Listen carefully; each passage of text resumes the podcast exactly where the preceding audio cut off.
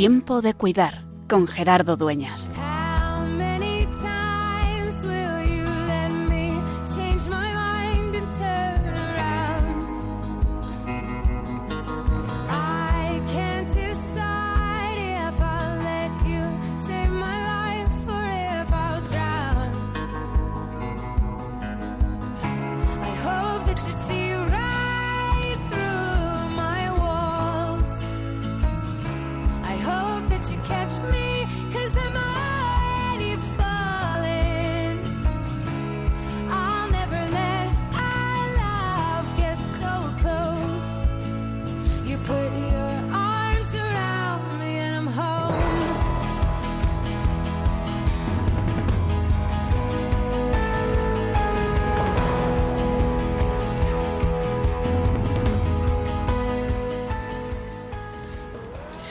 Hay días que cambian la vida y uno no sabe bien cómo la va a cambiar.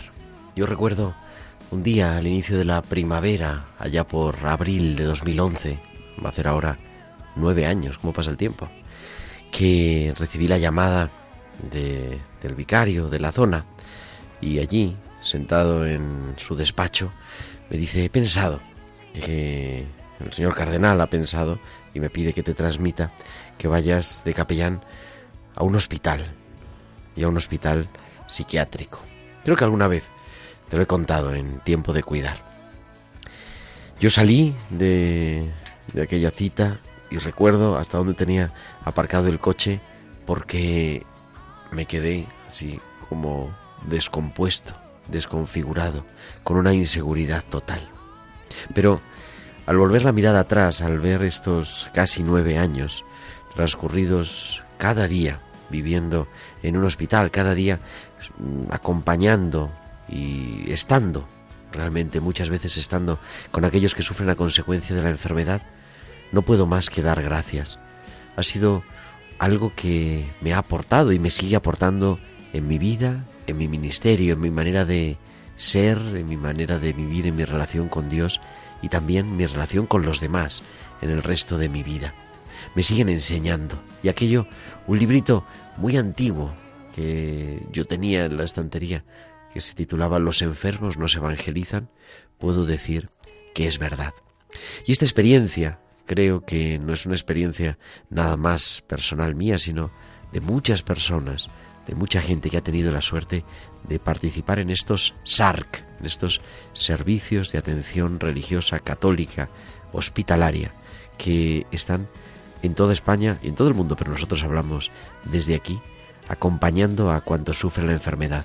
Ahora mismo, en este 21 de enero, a esta hora, en esta tarde, en todos los hospitales hay personas, hay capellanes, hay personas idóneas, hay voluntarios cuidando a los que tienen que estar ingresados porque no les queda otra.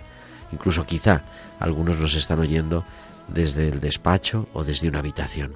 Hoy queremos hablar de ellos, de los capellanes de hospital, de las personas idóneas que son laicos o religiosos o religiosas no ordenados que forman parte de esos SARC, los servicios de atención religiosa católica, que son maestros y expertos en cuidar y hoy queremos que nos cuenten su experiencia en tiempo de cuidar.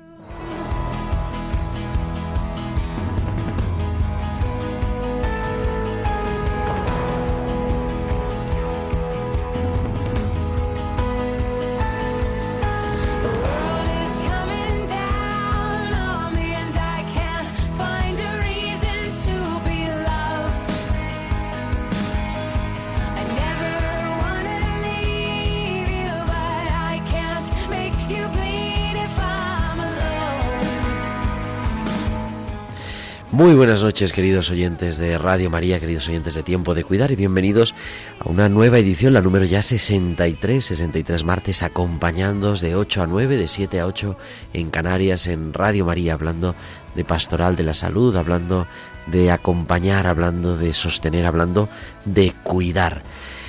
Hoy con un equipo estupendo, como casi siempre, vamos, vamos como siempre, pero que hoy están los que tienen que estar.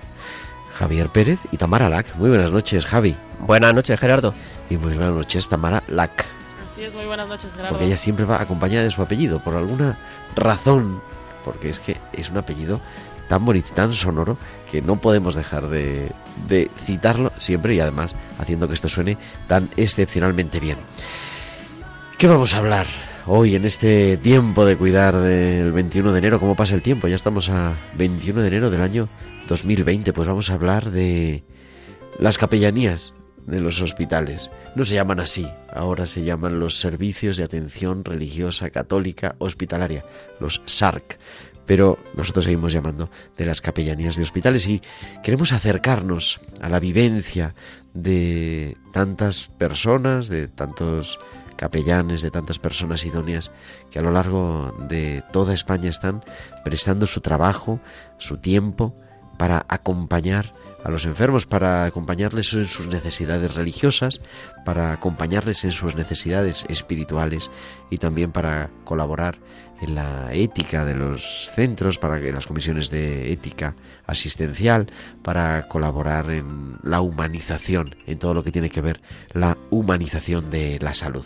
Porque pues es actualidad siempre lo concreto, lo pequeño y queremos acercarnos a esas pues buenas prácticas eh, desde el hospital y a lo mejor podemos hacer algo próximamente también así con ese título. Y queremos siempre que nos escuchéis, pero Tamara también que nos cuenten cosas nuestros oyentes. Enseguida nos van a decir cómo pueden comunicarse con nosotros nuestros oyentes. Pueden hacerlo en nuestro correo electrónico tiempo de cuidar arroba radiomaria y también en nuestras redes sociales. En Facebook somos Radio María Spain y en, en Twitter arroba Radio María Spain. Y podéis publicar vuestros comentarios con nuestro hashtag Tiempo de Cuidar. Pues tenemos todo preparado. Tiempo de Cuidar, especial SARC en Radio María.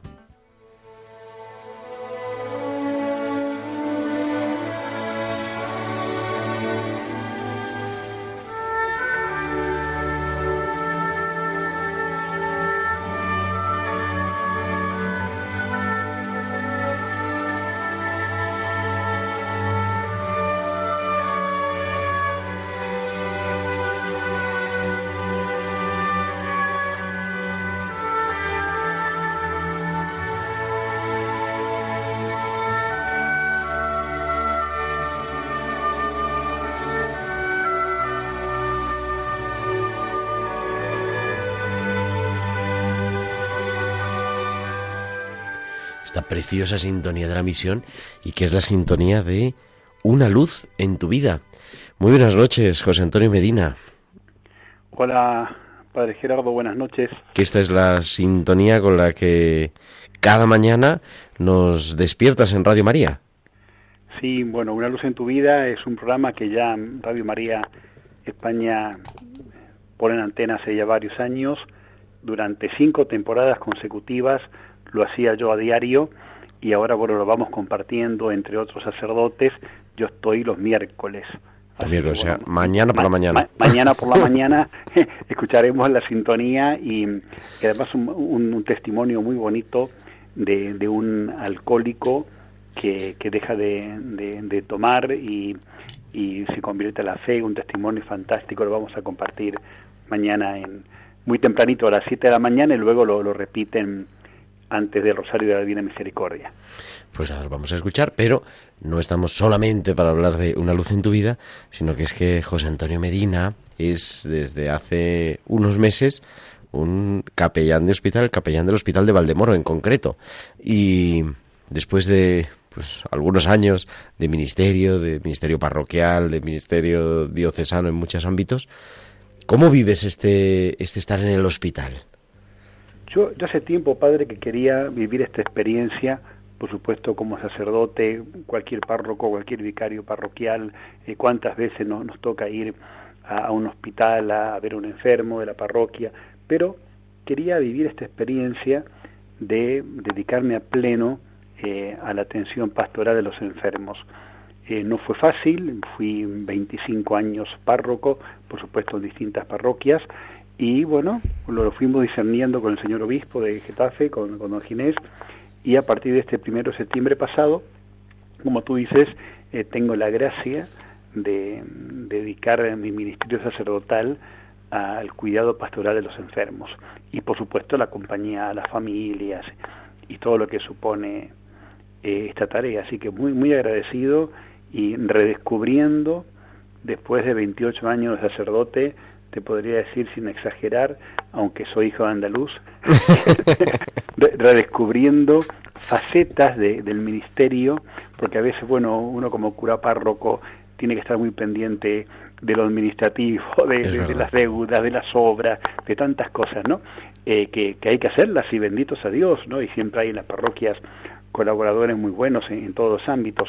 Pero esta experiencia es digamos, como yo digo, vivir el sacerdocio en estado químicamente puro y, rezar eh, y ofrecer la compañía y el consuelo y bueno, y poder en, los casos de, enfermos ya más graves que, que entran en agonía, bueno, poder consolar a la familia y prepararles para la eternidad, ¿no? Realmente eh, la labor de, un capellán de hospital es, bueno, es la labor de, de, Cristo misericordioso, ¿no? Que, que a través de las manos del sacerdote sigue sanando, sigue, sigue consolando.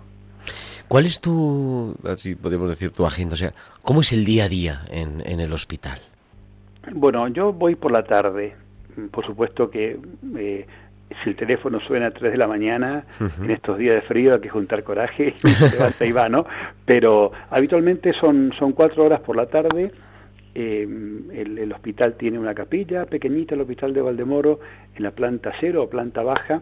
Y bueno, como yo estoy empezando, hacía un tiempo que no había capellán, eh, he intentado eh, organizar algunos, algunas cosas para que la gente comience a descubrir que la capilla tiene vida, que puede encontrar al sacerdote en la capilla. Entonces, todas las tardes a las cinco y media, eh, rezo el Santo Rosario, puesto Santo Rosario y confesiones, y ya después, estoy ya en el quinto mes de la capellanía, ya la gente sabe, lo saben los enfermeros, los auxiliares, que a esa hora la gente me encuentra eh, en la capilla. Y bueno, y, la Virgen se encarga siempre, no hay día en que antes del rosario, a mitad del rosario, al final, venga alguna persona, padre, mire que tengo a mi madre o a mi esposo ingresado en tal habitación, venga a darle los sacramentos, venga a visitarle.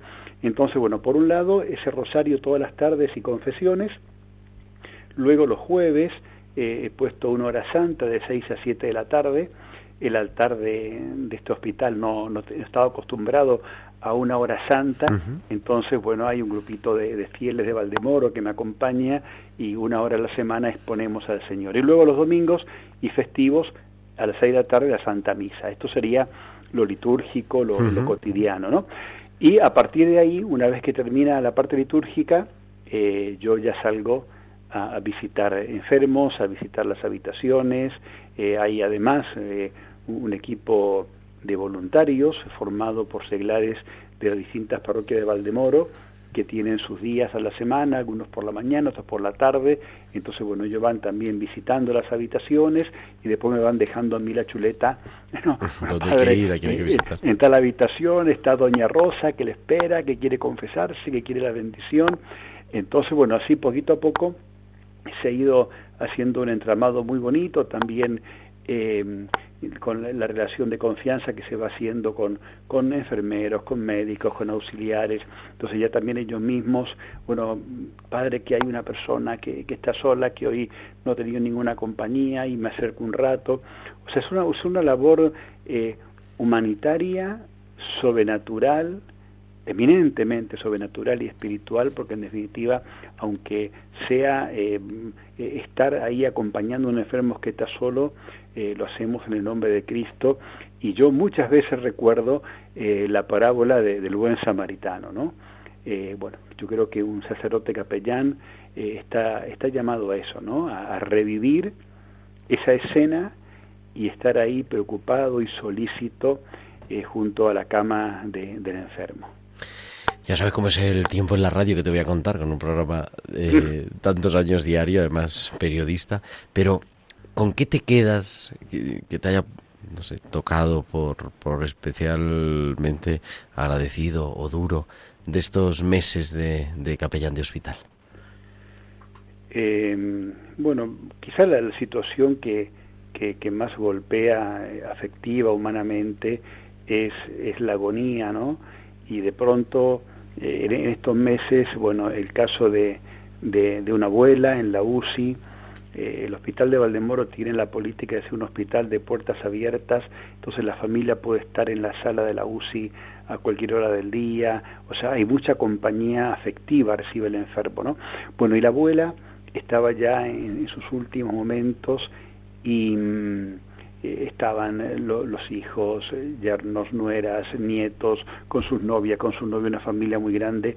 Bueno, eh, la, la escena, la foto que yo tengo de estar junto a la abuela, y a la vez dándole los sacramentos y hablándoles a, la familia, bueno, esa imagen de cariño, de ternura, de gratitud ante una vida que, que se apaga pero que lo ha dado todo y después hablando con, con los nietos, pero claro que la abuela que nos llevaba al cole, que nos iba a buscar, bueno, fue una, es una instantánea, ¿no? una foto de, de ternura, de cariño y a la vez de respeto al saber que ese ser querido que siempre fue a misa los domingos, que siempre rezó el rosario todos los días, ahora estaba terminando su vida, terminando sus días, y ella que fue tan fiel a Jesucristo, ahora Jesucristo fue fiel también, por supuesto, no falta ni decirlo, y en la persona del sacerdote, del capellán, le visitó, le auxilió y prácticamente cerró los ojos estando yo ahí y fue un momento muy, de, intimidad familiar, de afecto muy grande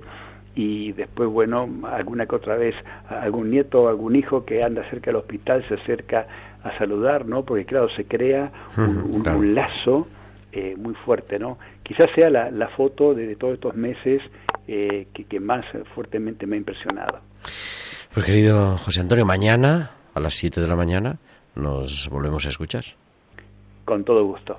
Gracias, como siempre y, estamos en contacto José Antonio Medina. Hasta luego. Capellán del Hospital de Valdemoro.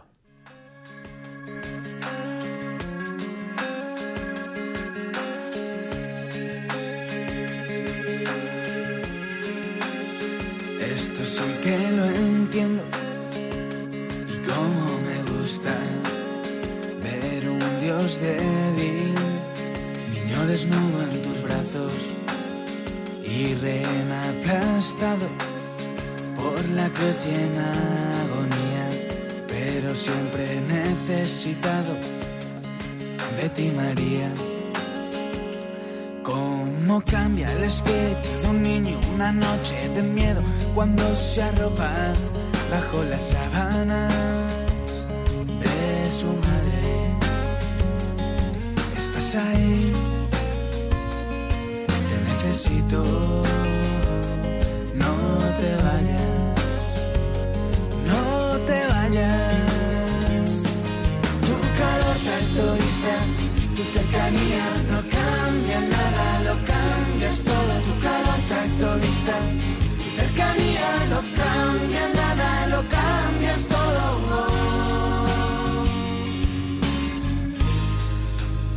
Esto sí que lo entiendo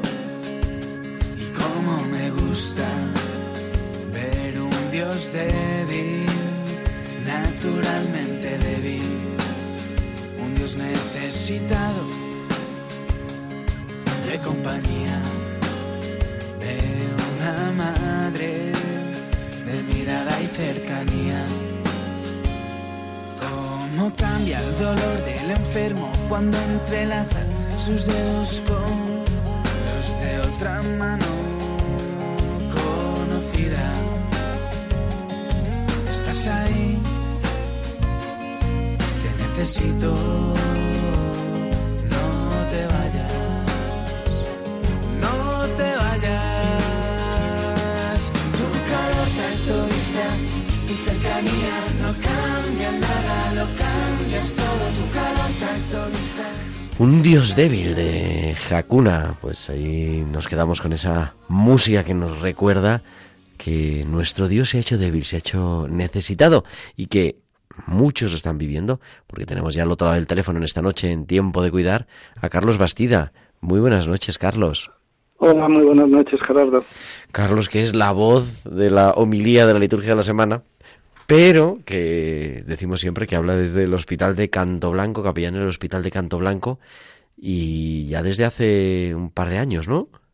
Sí, ese es el, el segundo año que, que estoy allí, sí.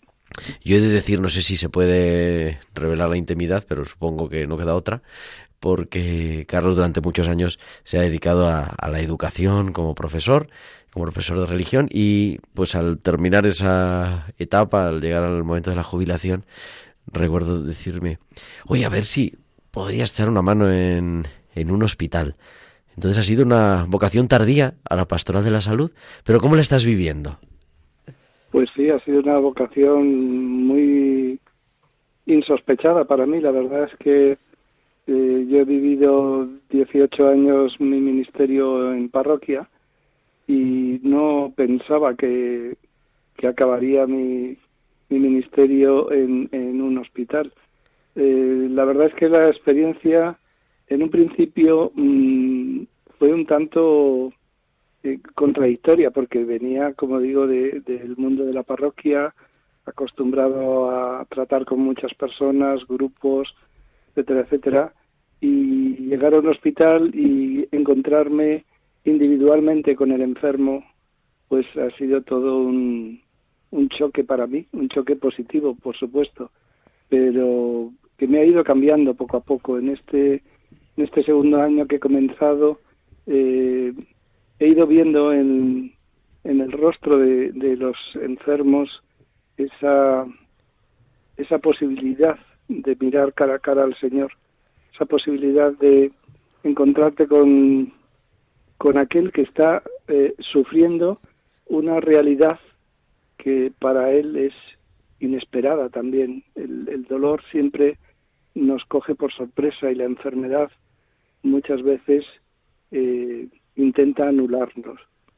Por eso mmm, yo entiendo siempre eh, mi misión como, como capellán como una misión de acompañamiento, de estar ahí cerca en esas realidades que ellos no comprenden como enfermos y que yo muchas veces tampoco las comprendo, pero que necesitan estar acompañados, que necesitan tener alguien al que contarle algo que ellos no entienden y que muchas veces, como digo, a lo mejor entre los dos tampoco lo entendemos, pero nos ayudamos mutuamente a conocernos, a comprendernos y a estar ahí, a estar junto a ellos. El hospital de Canto Blanco en el que estás es un hospital especial porque es un hospital de media estancia, me parece que se llama, ¿no? En el que de alguna forma los pacientes están más tiempo y yo creo que eso, no sé cómo, cómo se vive, ¿no? Pero que es una oportunidad porque vas conociendo a, a, los pacientes a los que acompañas. Sí, es eh, una media estancia, eh, sobre todo son personas muy mayores, la media de edad son 84, 85 años, entonces son personas bien que están viviendo ya en, en residencias o personas mayores que tienen una, eh, una rotura de una cadera, en fin, un traumatismo de cualquier tipo y bueno, pues suelen estar a lo mejor 15 días, eh, los que más pueden estar un mes, pero sí, es, es, es un tiempo suficiente para ir conociéndote, para ir sabiendo, sobre todo también tener contacto con la familia, porque las familias aportan mucha información que te ayudan a, a entretejer mejor esa relación con el enfermo, a ir conociéndole mejor sus, sus necesidades eh, humanas, familiares, etcétera, etcétera. Eh, sí, dime. Diga, te iba a preguntar, ¿cómo es el día a día en, en, en el hospital? ¿Un día normal? Pues sí, un día normal, eh, lo primero es eh, dar una vuelta Eh, bueno, el hospital, tengo que decir, está compuesto por cuatro pabellones independientes y pues lo primero que suelo hacer es visitar eh, los pabellones por si hay alguien que ha ingresado nuevo y visitar a los que ya eh, conozco de días anteriores, así como llevarles la comunión a aquellos que la solicitan diariamente. Eh, depende de los ingresos nuevos y de las situaciones de los enfermos ya conocidos, pues que te entretengas más en un pabellón que en otro. Y eh, así transcurre el día. Únicamente es eh, visitarles, acompañarles, llevarles la comunión a aquellos que la, que la piden y sobre todo estar con ellos, mm, verles diariamente para saber eh, de su estado físico, sobre todo, puesto que son enfermos, y de su situación espiritual. Eh, ese es el día, el día a día, la, la visita, la visita diaria por pabellones para, para entrar en contacto con los conocidos y con los nuevos. Estar, al final, lo que decimos muchas veces, ¿no? Se trata de estar y que sepan, sientan, vivan que no están solos.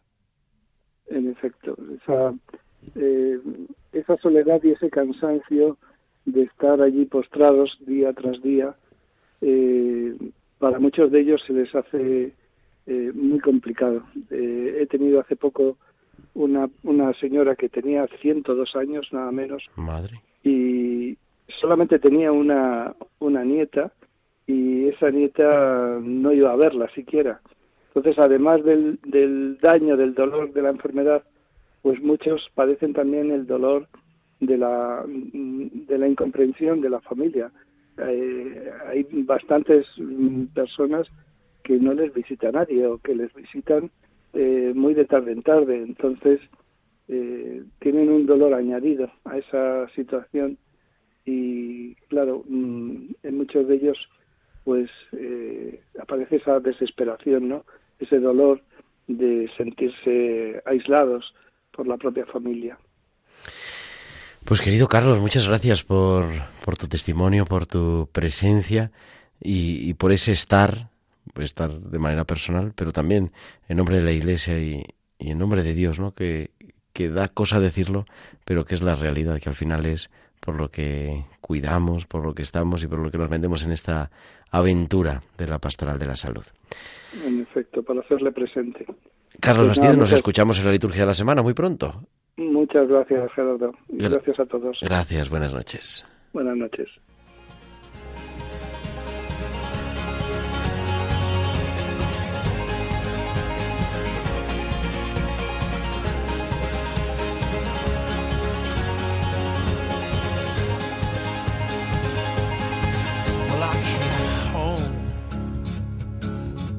Like a stone, and I fell heavy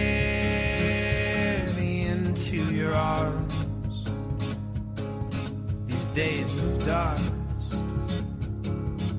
which we've known, will blow away with this new sun.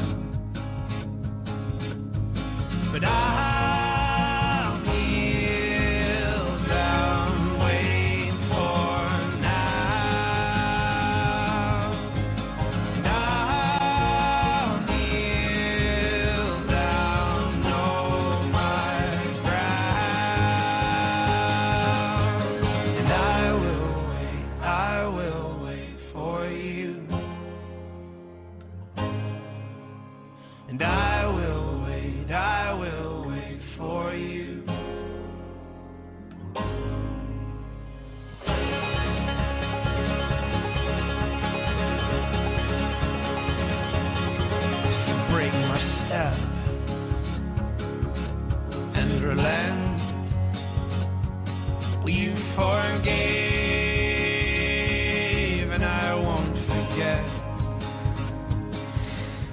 I will wait, esperaré, de and Sons nos lleva hasta el hospital 12 de octubre realmente en Madrid, porque allí está en el Hospital 12 de Octubre de guardia Valeriano Antolín. Muy buenas noches, Valeriano.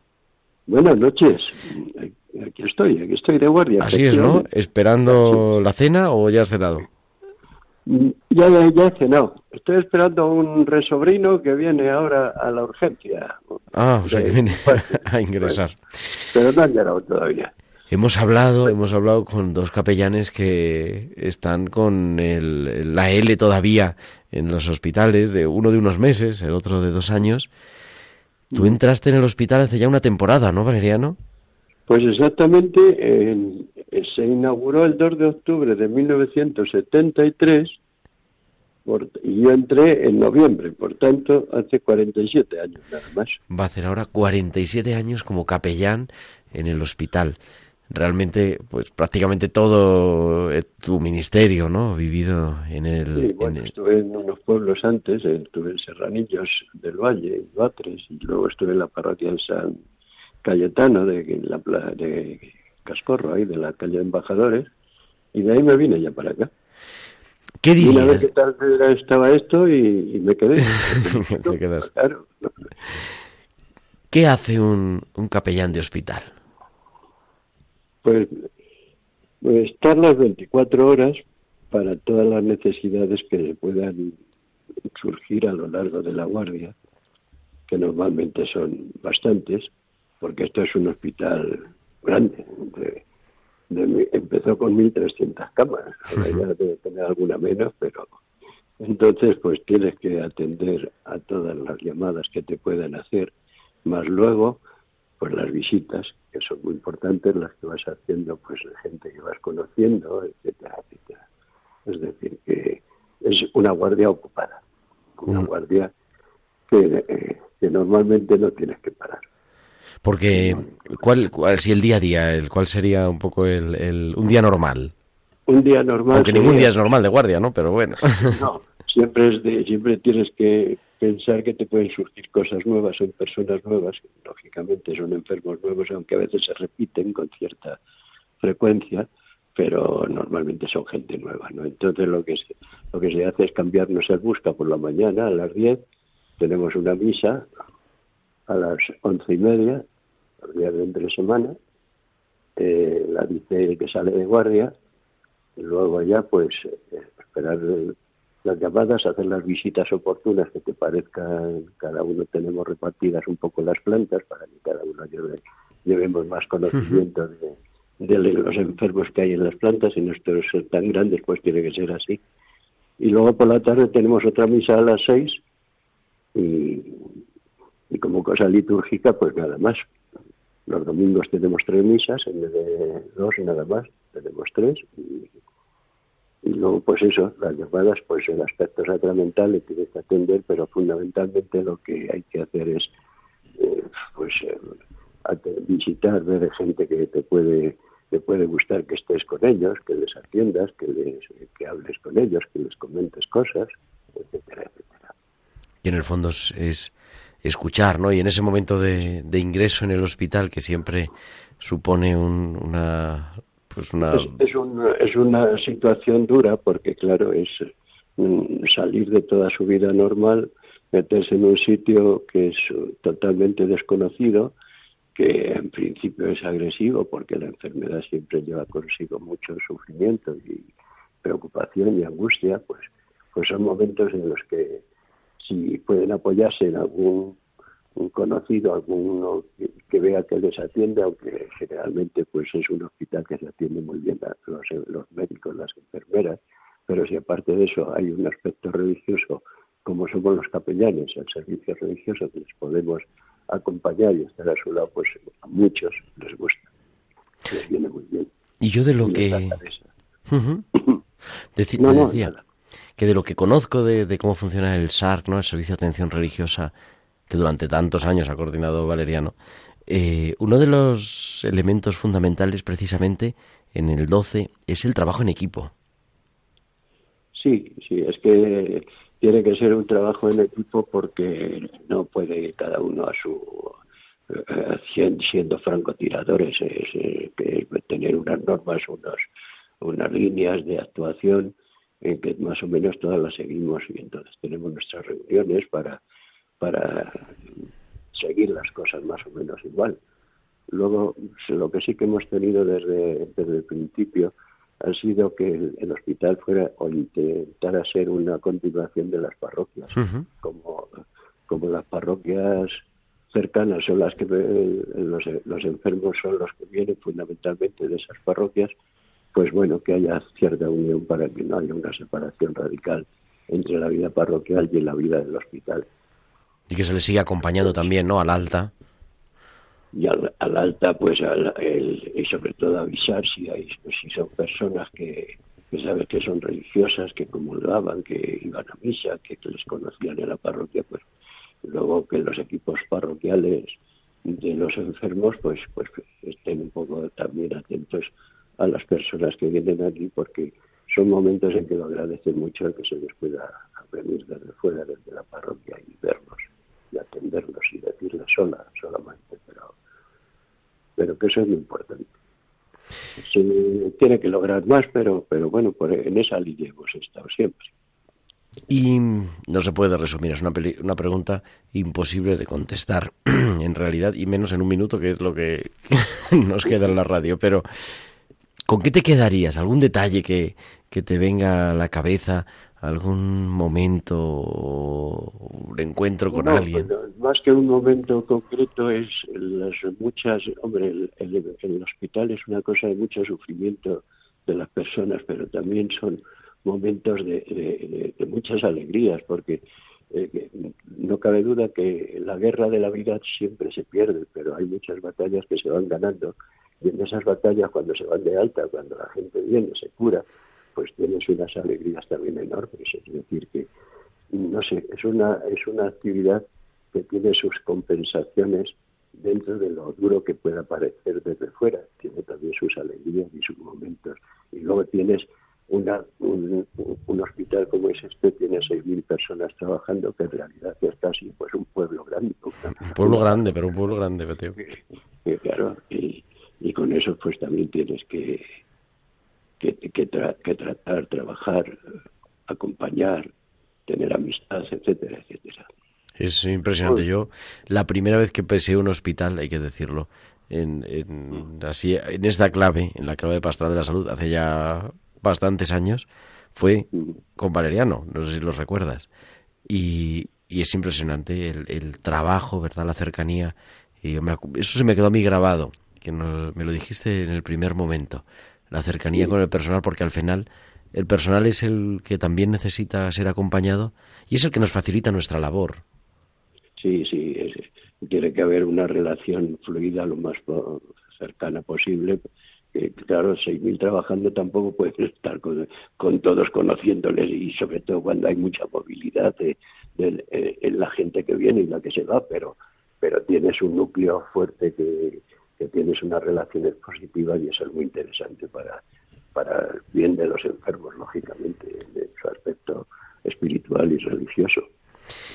Querido Valeriano Antolín, muchísimas gracias. Gracias por compartir y gracias por estos 47 años y, y los que sean necesarios.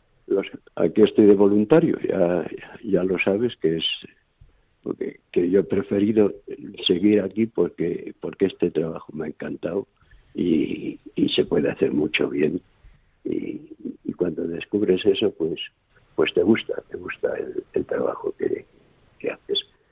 Pues gracias, Valeriano Antolín, por hacer tanto bien en el hospital 12 de octubre. Y continuamos porque nos vamos con las reflexiones al viento de Mariona Gumpert.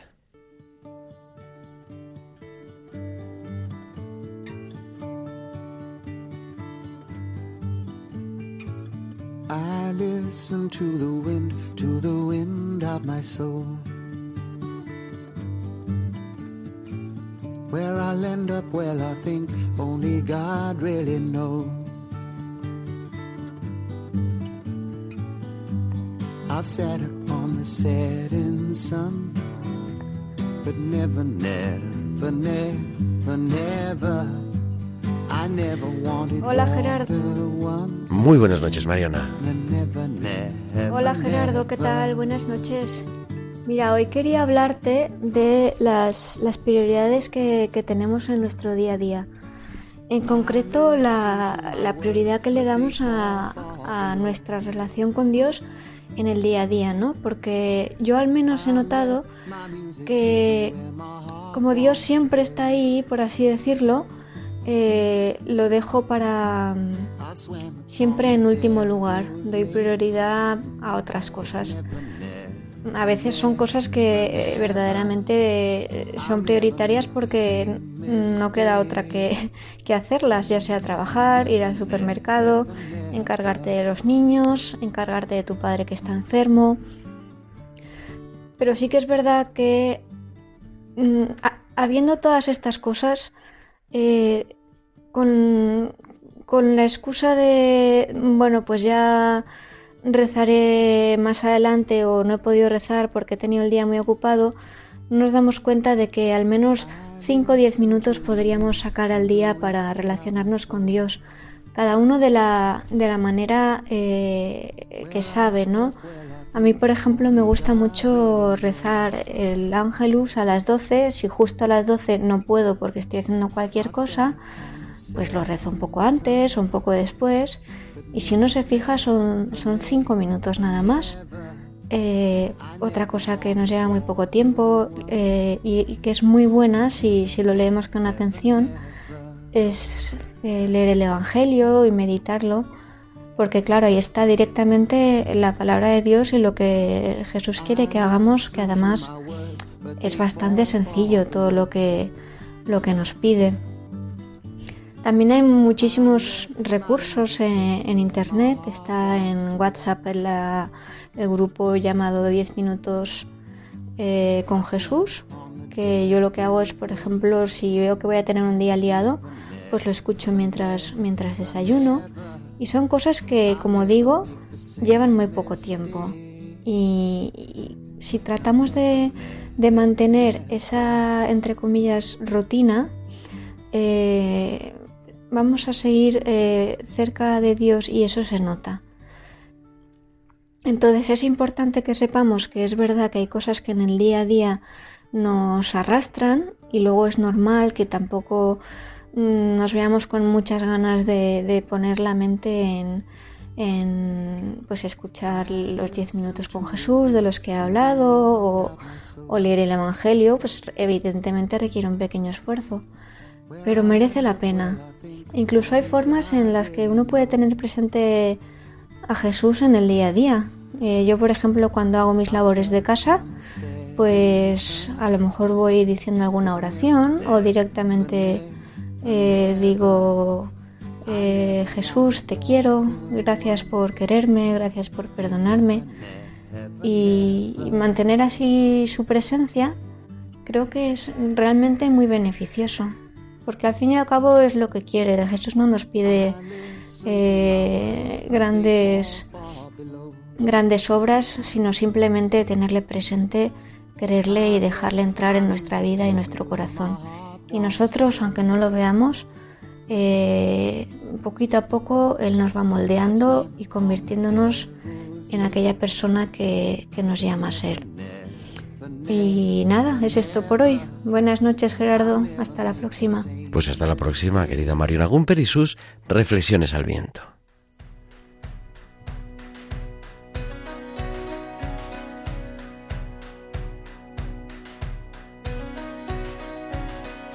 De alegría disparando en los ojos.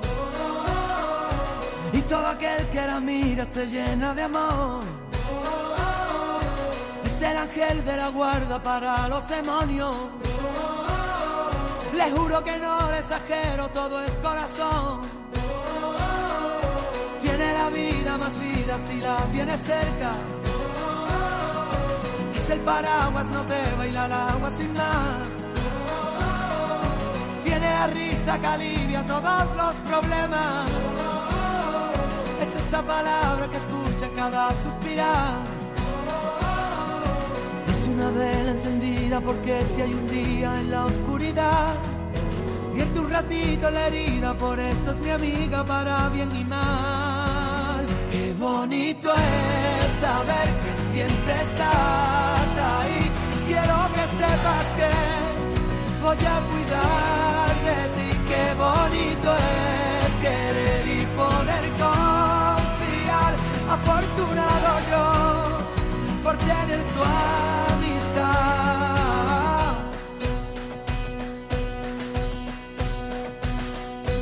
Es la orillita del agua vencida que rompe. Cuando se pone valiente no sabe frenar.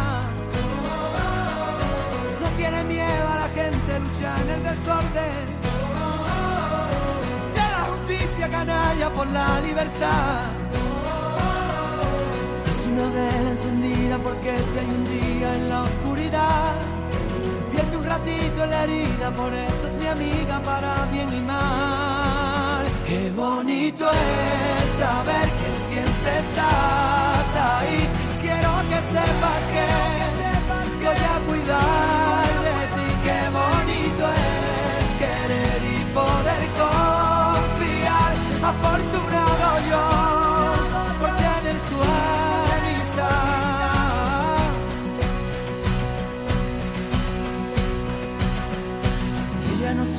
hacer cuando la derrotaron. Qué bonito es querer, nos dice Manu Carrasco, una canción conocida que hemos cantado, que hemos bailado, pero que además la podemos leer en clave de Dios, que eso se tarda, eso se trata, ¿no? De leer nuestra vida en clave de Dios y poner un poquito de esperanza. Y eso es lo que hace en el Hospital de Basurto la hermana Begoña Bilbao, religiosa del Sagrado Corazón. Begocho, muy buenas noches. Buenas noches, Gerardo, encantada de volverte a oír. ¿Cómo estás? ¿Cómo estás allí trabajando como lo que se llama persona idónea? Sí. ¿Qué, qué- qué es una persona idónea? Porque esto es un nombre que deberíamos de cambiar, yo creo, ¿eh? Pues igual sí. Bueno, persona idónea es una manera de llamarnos las personas que formamos el equipo en el servicio religioso. Claro, antes era el capellán, el sacerdote de toda la vida, el cura.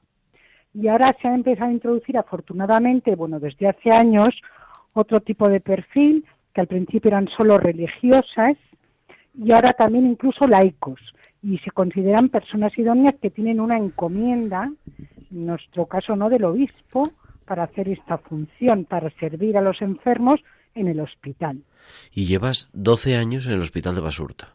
Sí, muy contenta, sí. sí. ¿Cuál es tu, hemos preguntado a los capellanes que te han antecedido, a los otros miembros de otros hospitales del Servicio de Atención Religiosa Católica, cuál es tu día a día, en- un día normal en, en el hospital? Mira, ahora acabo de trabajar, nosotros tenemos como turnos, pero ahora he tenido, por ejemplo, he trabajado viernes, sábado, domingo y lunes. Y he tenido unos días muy bonitos. Yo he compartido con mi comunidad, que vengo de la comunidad de la oración, y decía, hemos hecho un tránsito, porque lo malo de los hospitales ahora es que la gente está muy poco tiempo en un hospital de agudos. En un hospital, yo trabajo en un hospital civil de Osakidecha, de la red vasca pública. Entonces, lo malo es que la gente está muy poco tiempo, pero si tú trabajas de continuo, pues puedes hacer un poco trayectoria, un poco acompañamiento. Y lo bonito es que es un trabajo muy real, muy, mm, o sea, muy complementario, que haces eh, desde llevar la comunión, por supuesto, a las personas, pero luego el sacramento de la escucha, mucha escucha, mucho acompañamiento a las familias, pero luego también otras cosas que igual estrictamente no están en nuestra función. A mí este fin de semana, pues yo he atendido desde un directivo de una empresa vasca, que en concreto era miembro del Opus Dei, le hemos atendido porque había pedido la comunión, hasta me vino un auxiliar y me dijo, mira, hay un indigente, hay una persona de la calle, de un país del este, que no tiene ropa y tal. ¿Vosotros podéis hacer algo? Pues hacemos desde lo más sublime, a veces hasta lo más cotidiano, ¿no? Intentar conseguir ropa por un sitio, por otro, aunque esa no es nuestra función. Nuestra función sobre todo es apoyar, acompañar, escuchar, ¿no? Y, y, y ahí, pues todo lo que viene. Claro, porque es decir, el, el nombre es Servicio de Atención Religiosa y es verdad Sí. que uno de los pilares fundamentales es la atención religiosa y los sacramentos, la comunión y también con, pues, con los capellanes que forman parte de- del equipo Sí. vuestro, ¿no? Pues la confesión, la unción de los enfermos, lo que sea, la bendici- las bendiciones, pero, pero también la tarea de, los sarques, el acompañamiento espiritual, es la humanización, ¿no? ¿Qué, cuál, es, eso del acompañamiento espiritual? Pues el acompañamiento espiritual, claro, yo entiendo, entendemos, ¿no? Todo el término espiritual en un sentido muy amplio, más allá incluso del religioso, un sentido que está la gente que te hace una demanda muy explícita, católica, pero luego religioso en sentido de trascendencia, de sentido, gente que está buscando. Yo me encontré este fin de semana una chica que había dejado toda práctica religiosa, pero le han dado un diagnóstico de fin de vida y se le ha corrido el pie, se le ha el piso se le ha movido. esquemas. Entonces tenía muchas preguntas, tenía muchas. Luego me encontré con otra que su marido había tenía mucha mucha ira guardada porque había muerto su marido con 50 años delante de su hija de repente. Pues también, hombre, hay cosas que no puedes en un en una visita resolverlas, pero nosotros gracias a Dios también tenemos muchos libros que prestamos, pues por ejemplo de Pancrachi, de Bermejo, o sea, para que luego también la gente siga su camino de búsqueda, de, de formación, ¿no? Porque todo en un encuentro no se puede resolver. Y luego una cosa muy bonita es la capilla. Nosotros tenemos la capilla en mitad del hospital y muy abajo, o sea, está en un bajo, muy asequible. Entonces también la capilla es un lugar de encuentro, porque viene mucha gente a la capilla que ni es creyente, viene a desconectar, viene a buscar silencio, hay una música suave, a buscar una intimidad. Y ahí ofrecer ese espacio como de, de reposo, de pausa, es muy importante. Siempre tenemos ahí oraciones, tenemos, por supuesto, flores, música. Es un lugar que cuidamos mucho porque es un lugar muy sagrado. No solo porque está el Santísimo, sino porque también es un lugar que la gente viene a desahogar, a resituarse, porque en los hospitales públicos las habitaciones son de dos camas, de tres camas, no hay intimidad. Y es un lugar también de, encuentro, ¿verdad? incluso de gente que no tenga una, que no tiene una práctica religiosa ah, habitual fuera. Por supuesto, por supuesto. Yo siempre digo que yo en los 12 años que llevo trabajando jamás nadie nos ha rechazado. Si entramos con respeto, con porque la enfermedad te coloca en un lugar de mucha receptividad, en un lugar muy abierto, en un lugar de, de gran pregunta.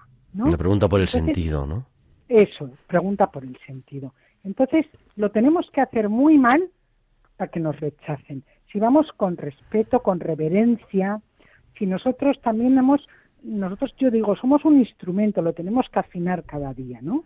Yo tengo que decir que mi experiencia, un poquito más breve, nueve años, pero tampoco he tenido ningún... Y evidentemente no todos los pacientes con los que entramos en contacto son ni católicos ni siquiera cristianos.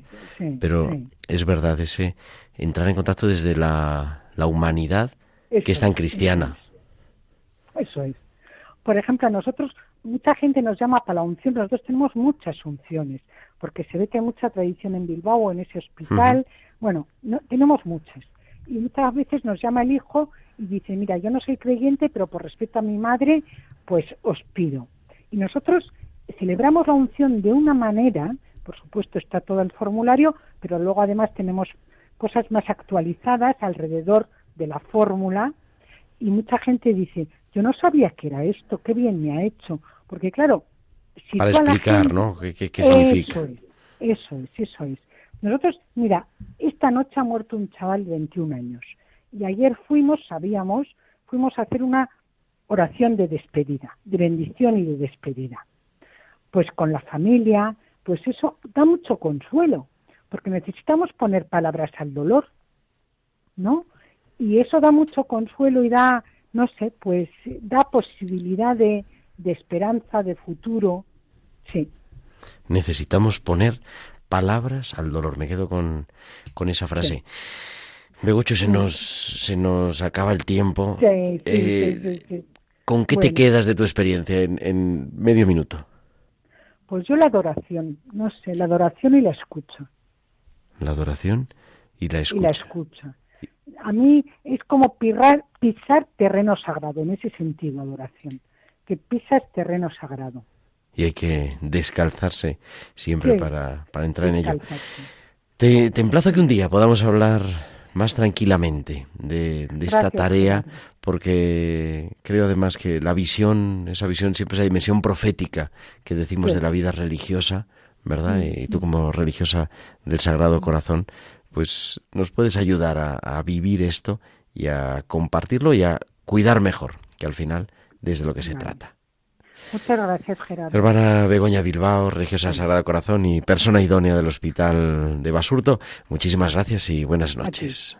A ti, buenas noches. Gracias. Y pues llega el momento de la despedida, pero como siempre, volveremos muy pronto.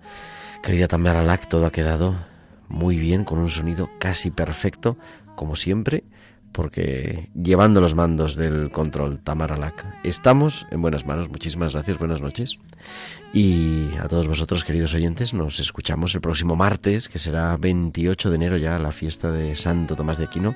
Y estaremos aquí en Radio María a las 8, a las 7 en Canarias, como siempre, para seguir cuidando, para seguir poniendo esperanza en medio de la enfermedad. Hasta entonces, un abrazo de vuestro amigo el diácono Gerardo Dueñas.